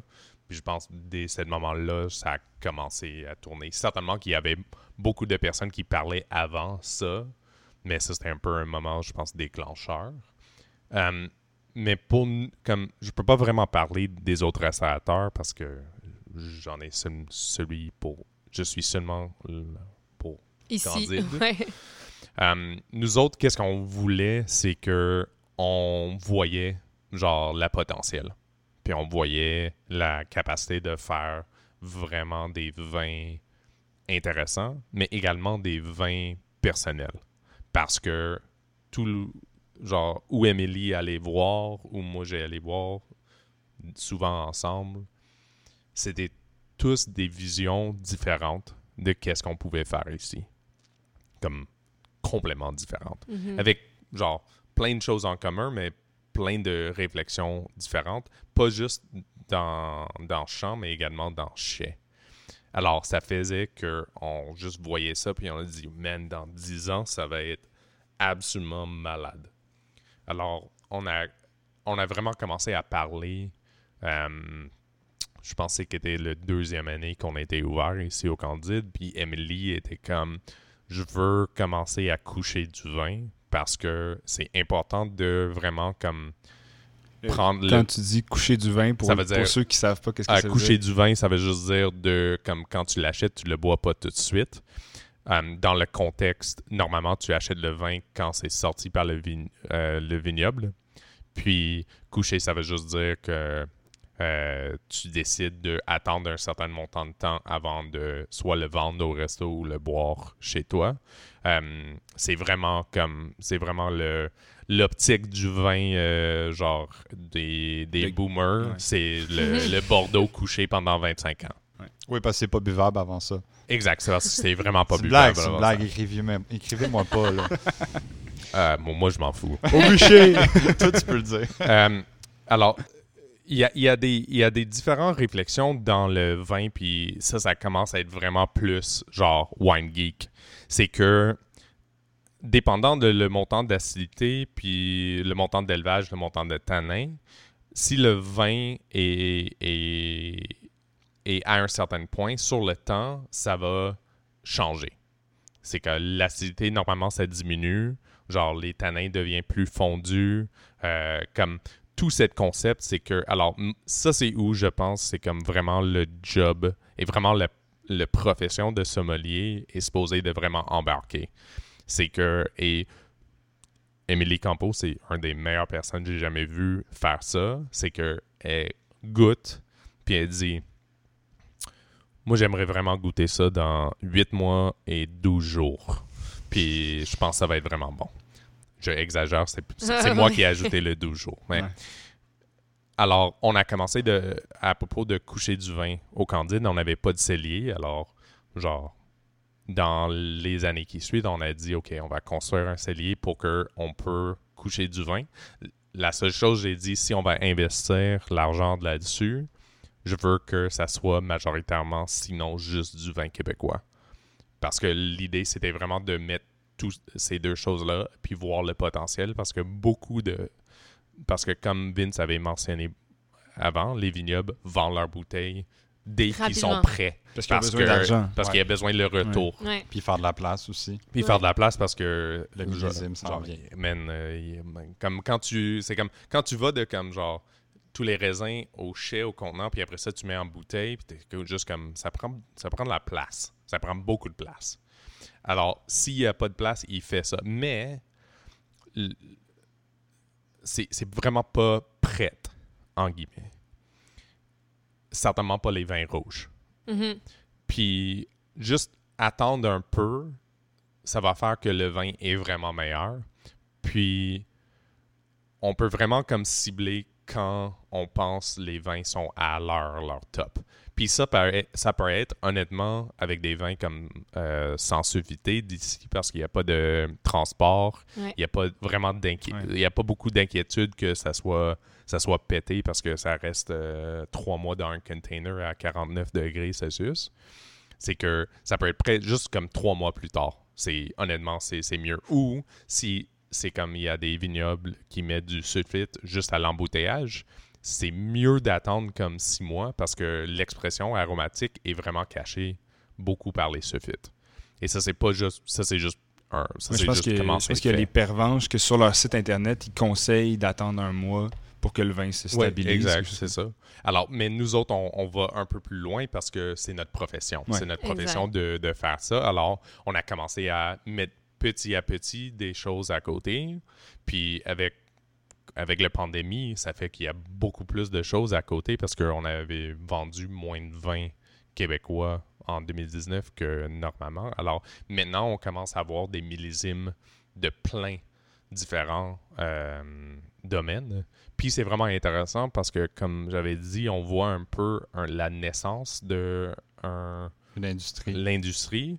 Alors, on peut vraiment pas juste voir, mais on peut goûter, genre, le, on peut goûter le- l'expérience qui se développe, les compétences qui se développent, la maturité dans les fruits qui se développent. C'est comme tout. C'est comme à chaque année, tu es comme, waouh, ça c'est vraiment Mhm. meilleur que l'année passée. Et c'est pas juste ton souvenir, tu popes les deux, puis. Est-ce que, j'ai le goût de demander, est-ce que l'engouement pour le vin québécois en ce moment, tu sais, les, les- les gens vont se prendre une bouteille chez Pascal Le Boucher ou dans des autres épiceries spécialisées, l'ouvrent tout de suite. Est-ce que c'est est-ce que c'est un peu un couteau à, double tranchant dans le sens que les, les vignobles québécois gagneraient à, ce que les gens gardent les bouteilles puis les goûtent plus tard? Ben, c'est sûr, mais en même temps, tu peux pas faire grand-chose là-dessus. Je veux dire, moi, mes petits imprévus du domaine du Nival, qui est son qui sort toujours au printemps, euh, j'ai toujours aimé ça, attendre un peu avant de le boire, mais j'ouvre mon Instagram, puis je vois le Nival qui repartage les stories. Tout le monde boit son petit imprévu le soir même qu'ils l'ont acheté. Tu peux pas reprocher aux consommateurs de vouloir faire ça. Tu sais, c'est pas tout le monde qui est geek au point d'avoir 200 bouteilles chez Non. soi. Le meilleur truc pour faire vieillir du vin, cave. euh, non, mais c'est ça. Mais le meilleur truc pour faire vieillir du vin, c'est d'en avoir beaucoup. Parce Ouais. que là, à un moment donné, tu deviens comme dépassé. Puis même si demain matin, tu décidais d'arrêter d'acheter, faudrait que T'en aurais aurais pas mal à mois, boire, tu sais. Fait Ouais. que là, à un moment donné, tu vois plus. Tu sais, t'as as eu six bouteilles chez vous. Il y en a une là-dedans que tu essaies de faire vieillir. Ça se peut vraiment qu'au bout de trois semaines, tu sois comme, hey, je pense qu'il a assez vieilli. Je pense que je vais le boire ce soir, tu sais. Euh, nous, c'est la pandémie, en tout cas, a eu cet avantage-là, malgré une, une marée de désavantages. C'est que euh, on- là, on est rendu pratiquement un inventaire qui est 50-50 entre les vins d'ailleurs puis les vins du Québec. Puis, c- tu sais, ça nous a juste accéléré dans le programme qui avait été élaboré il y a longtemps par John et Emily de- d'amener ça, puis de pouvoir justement devenir une espèce de bibliothèque des vins du Québec. Euh, puis, tu sais, pour amener ma part de réponse à la question, est-ce que la sommellerie, en tout cas, est-ce que les restos ont, ont pu jouer un bon rôle?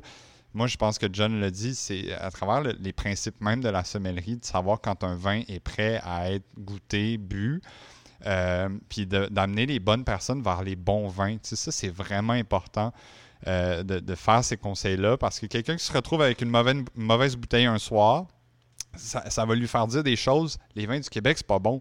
C'est ce qui est arrivé au début des années 2000. Les premiers vignobles euh, commençaient à mettre les produits sur le marché. Les gens buvaient ça une fois, deux fois, trouvaient ça absolument pas bon. Puis ils disaient, mon Dieu, les vins du Québec, ça marche pas, je veux plus jamais en boire.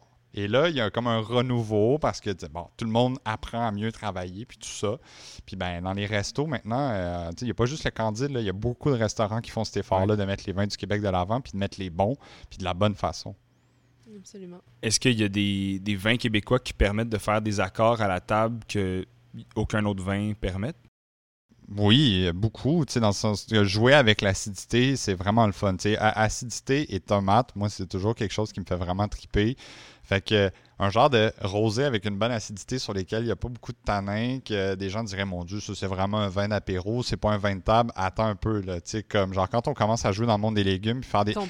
Les accords, c'est pas juste un steak puis genre un bordeaux ou comme un- une morue euh, puis au beurre puis un chardonnay. Tu sais, comme les, les accords, ça peut être n'importe quoi. Des asperges avec un blanc qui a une légère réduction, ça peut être vraiment le fun. C'est comme on peut jouer avec plein de possibilités. Les amers, moi, ça, c'est quelque chose que j'ai appris au Candide.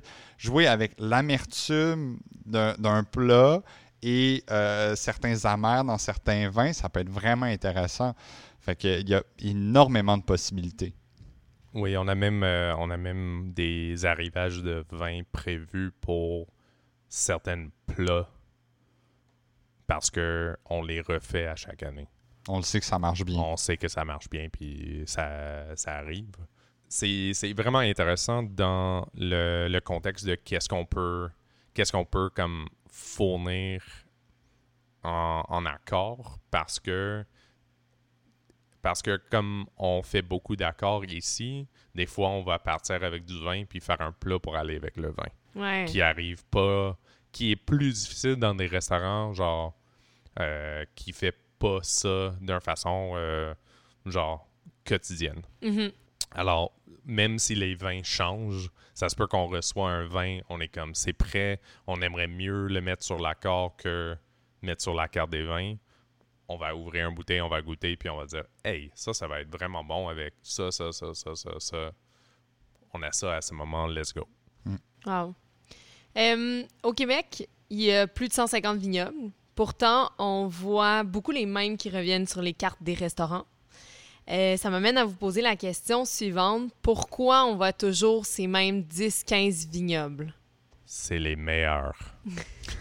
Ben, en tout cas, moi, il y, a- il y a vraiment euh, une question de, de conviction. Demain matin, un domaine me dirait euh, Ah, ben nous, on fait du vin nature maintenant. Mais si au bout d'une discussion de 10 minutes, je me rends compte que c'est plus par un intérêt marketing, puis que la personne ne boit même pas de vin nature dans sa vie personnelle, honnêtement, il y a très peu de chances que les vins de cette personne-là rentrent au Candide. Euh, nous, on veut travailler avec des gens passionnés.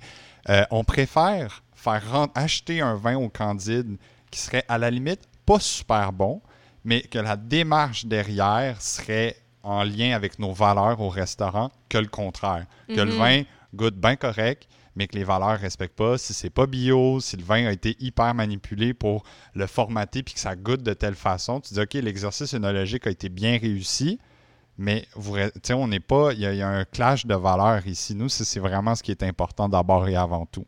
Puis quand je dis un vin possiblement mauvais, ça nous arrive, voire jamais. Mais tu sais, on serait prêt à faire rentrer un vin qu'on dit, regarde, lui, on ne sait pas si dans deux ans, finalement, ça va donner quelque chose. Mais on est content d'encourager ceux qui travaillent de la bonne façon, puis leur dire comme let's go, tu au pire, on le boira en staff, puis euh, voilà. Ouais. Donc, c'est une, question de temps avant qu'il y en ait plus? Ouais, Oui. mais on, on a déjà, on a déjà comme goûté des, on a déjà goûté des vins à des vignobles que euh, dans des différentes circonstances que Vincent, moi, Émilie a dit, waouh, c'est vraiment bon. Alors on commande, puis on ouvre la bouteille, puis on a, a dit, qu'est-ce qui s'est se passé? Euh, mais normalement, honnêtement, moi j'aurais dit euh, 9 fois sur 10, c'est sulfite en bouteille, ça cache aromatique, puis tu- on a juste besoin d'attendre. Puis je pense que tous les fois qu'on a fait ça, six mois plus tard, euh, c'était de retour. Ouais. Alors, c'est également de, de comprendre à certains vignobles, de parler avec eux autres pour comprendre également Qu'est-ce que eux passer. autres ils font Ouais. pour que nous autres on peut bien, euh, bien réagir. Et souvent les personnes qui sont ouvertes pour parler de qu'est-ce qu'il fait, c'est les personnes qui travaillent mieux. Mhm. Parce que si tu vas à un vignoble et tu dis Ouais. Ah, qu'est-ce que tu as fait à cette vin-là Ah, ben, tu veux pas parler de ça, c'est euh, c'est un peu compliqué. Viens sur comme- ma terrasse. Ouais, ouais, c'est ça, bien sûr. C'est comme Hein? C'est comme on est ici pour parler de vin. Les personnes qui sont complètement ouvertes de qu'est-ce qu'il fait, normalement, à la réflexion de se, de se mettre en question, puis demander si le processus, Ouais. genre, fait bien. Alors, Mhm. c'est comme dans ces, dans ces discussions-là, ça, ça vient souvent. Puis, c'est comme, c'est quand même l'agriculture, c'est quand même du fermentation. Ça veut dire que des fois, il y a des choses qui, genre, se virent vers on sait pas quoi. Mais la majorité des personnes qu'on connaît, c'est comme si c'est vraiment Ouais. comme si c'est vraiment pas bon, il va pas le vendre.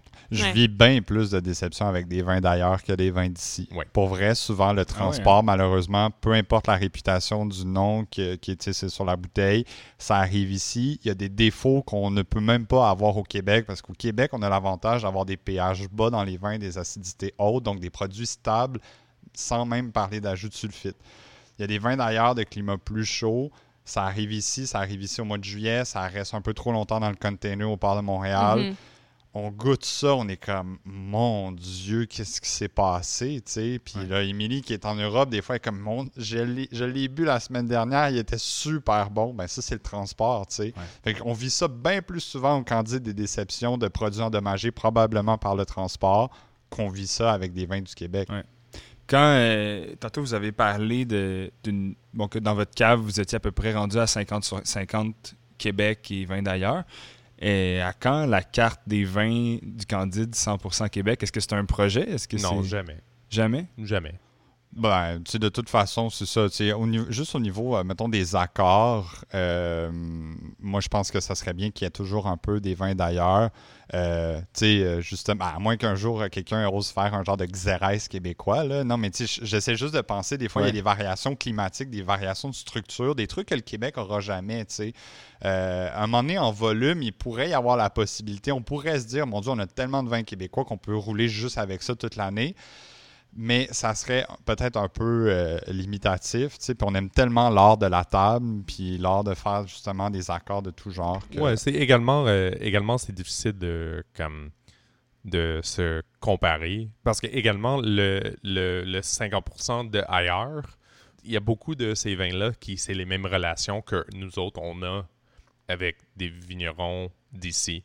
Comme Emily est quand même en Europe. Ouais. Alors ça veut Mhm. dire que comme, je sais pas, 5 sur 10, 4 sur 10, euh, whatever, des, des vins qu'on reçoit ici Emily a probablement rencontré cette personne. Ouais. Ça revient à ce que tu disais au début. J'ai goût de faire un parallèle avec pourquoi t'aimes le Québec. Ben, c'est aussi pour les humains. Puis elle a vu la même chose en Europe. Fait que ça rejoint un peu ce que tu disais. C'est ça, mais également des producteurs euh, aux États-Unis, des producteurs euh, Ouais. euh, autres que, que, ça. C'est comme c'est des relations qu'on a déjà développées. C'est des relations avec le producteur, c'est les relations qu'on a développées avec des agences montréalaises et ou québécois. Puis c'est comme on veut pas juste laisser tomber ça. On va juste parler et préciser plus. C'est comme peut-être à un moment donné, ça va être juste des vins d'amis Ouais. Une carte des amis. et une carte des amis. Ça, ça, Ouais. ça se peut que ça, ça- à un moment donné, c'est juste ça. Mais l'idée, c'est d'être radical, mais pas dogmatique. OK. Mhm. Ouais. Puis le vin, ça permet de voyager hein, quand même. C'est euh, c'est soudainement, tu bois une bouteille qui vient d'Italie, tu sais, puis le, tu as l'impression de voyager le temps d'une soirée. Puis la nourriture, de la façon qu'on travaille, ça, cette même logique-là fonctionnerait pas tout à fait bien. Tu sais, comment des tomates cueillies à maturité, qui sont magnifiques, pourraient venir ici en avion puis qu'on ait le même plaisir? Alors que le vin, quand même, à la base, le fait de le mettre en bouteille, c'est pour des raisons de transport. Euh, donc, si c'est un produit qui est facilement transportable, ça s'applique quand même bien à notre logique. Ouais. Exact. Puis, puis de votre point de vue de extérieur de restaurateur, vous avez un contact avec euh, le consommateur qui souvent les vignerons n'ont pas, n'auront peut-être pas. Euh, Est-ce que vous avez des conseils à donner à une personne qui voudrait se lancer en viticulture et euh, en production de vin? Vincent, je pense que t'es bien. non, non, non. Apprendre, app- apprendre à chauffer un tracteur. Euh, non, mais ben écoute, euh, tu c'est sûr que là, en ce moment, il y a comme un peu cet effet-là de, Un peu tout le monde a envie de planter de la vigne dans sa cour. Puis j'avoue que les producteurs, euh, tu les, les vignerons, vigneronnes qu'on aime au Québec sont déjà un petit peu dans le jus. Fait que je pense pas que, tu sais, mettons, Mathieu Beauchemin, demain matin, pourrait devenir une pépinière à jeunes talents, que tout le monde va chez lui pour lui, poser ses mille et une questions. Je pense qu'il y a plein de podcasts à écouter. Je pense qu'il y a des livres à lire. Euh, je pense que l'échange de services, sinon, est vraiment le bienvenu. Tu proposes à un vignoble, hey, je viendrais passer trois jours cette semaine à vous aider à désherber, faire du relevage et pamprer. Mais dans cet échange de services-là, où est-ce que tu viens faire ça peut-être bénévolement, ça se peut que tu apprennes plein de choses puis tu poses des questions en même temps. Ça, c'est plus intéressant parce que là, c'est ça. C'est qu'en ce moment, il y a beaucoup cette euh, démarche-là. tu sais. Ouais. Mhm. Il est 11 heures. Gabriel et Benjamin viennent de rentrer dans le restaurant. Avec des belles tomates en Avec... plus. Non, non, non, des radis, man. Ben, il me semble Ah. que j'ai vu deux petits casseaux de tomates, à moins que ce soit pour le Ah staff meal, mais... euh, Ah, non, c'est sûr, c'est pour le staff meal. Parce que j'ai pas commandé des tomates, moi. Elles sont Parfait. pas prêtes encore. Mais euh, ça, ça tombe à point. Euh, Justement, on avait, on avait pas mal terminé le balado. Les gars, euh, merci d'avoir participé. J'ai le goût de dire longue vie au Candide. Euh, bonne chance, John, dans, dans tous tes projets. Continue de mettre l'avant les produits québécois comme tu le fais. tu es un excellent ambassadeur, je trouve, pour la province. Euh, tu as un, mot de la fin que tu aimerais partager? Mais si tu veux contacter la province du Québec pour me payer pour ça, ça serait génial. C'est une blague, c'est une blague. Ah, mais j'aurais juste dit, c'est comme, comme le, le, but de, le but de ça, c'est vraiment comme pour que les personnes ici peuvent, genre, peuvent soit vivre de quelque chose qu'ils aiment ou ils peuvent développer des connaissances pour aller de aller d'avant avec les, les projets de rêve. Ouais. Puis j'aimerais conseiller les personnes que s'ils sont capables de faire ça, de le faire. Puis s'ils sont pas capables de faire ça, de essayer de trouver des personnes qui peuvent l'aider. Parce que je pense qu'il y a beaucoup de personnes euh, au Québec qui ont vraiment pas la chance de vivre leur rêve euh, en tant que travail. Puis si on peut aider ces personnes à accomplir ces buts-là, euh, on, va, on va créer une meilleure communauté. Bien d'accord avec toi. Euh, Est-ce qu'on peut suivre ta carrière sur euh, les réseaux sociaux, site internet? Ah oui, c'est vrai, euh, on peut plugger. Ah, tu peux me suivre sur Instagram à restaurant underscore candide. N'hésite pas pour tes questions Instagram, John. Ouais, c'est ça, je suis vraiment horrible avec ça, mais Voilà. genre, on, fait des, on fait des belles photos. On est sur Facebook. Yes. On est sur. Facebook aussi. euh, Toi, Vincent, on a le goût de te dire ben, bonne saison au vignoble. Ouais. Bonne chance pour tes nombreux projets à venir. T'as-tu un petit mot de la fin, toi, euh, de ton côté? Ben oui, moi j'aurais juste envie de dire euh, continuer d'avoir un portefeuille euh, intelligent comme consommateur. C'est vraiment important. C'est-à-dire que quand on dépense des sous, que ce soit pour se nourrir, pour boire, de garder en tête que ces sous-là ont une incidence. Euh, tu sais, des fois, de, de rentrer dans sa, dans sa démarche de semaine, de toujours aller, par exemple, au marché Jean Talon. Bon, c'est très montréalocentriste là, comme commentaire, mais tu sais, d'aller au marché Jean Talon, puis d'aller chez Berry, s'acheter ses légumes pour la semaine, euh, ça fait une différence quand même versus tout le temps acheter ses affaires chez GA et Métro. Au marché de- du coin pour ceux qui habitent pas à Montréal. Ben oui, effectivement, tu sais, puis de respecter, puis de poser des questions, puis d'essayer de se rapprocher des producteurs. Tu sais, il y a de plus en plus de paniers bio qui sont faits, qui dans des points de collecte, puis comme ça, tu t'assures d'avoir un frigo intelligent. Puis tu sais, c'est la même chose dans les alcools. Comme je vous disais, ici, quand tu finis par payer 25, 35 dollars une bouteille sur une tablette, il y a un peu de sous qui va à l'endroit où est-ce que tu as pris ta, ta bouteille, mais le reste s'en va aux producteurs. Puis souvent, c'est des petits projets familiaux qui en sont à leur première génération, puis Mhm. ça, ça encourage beaucoup.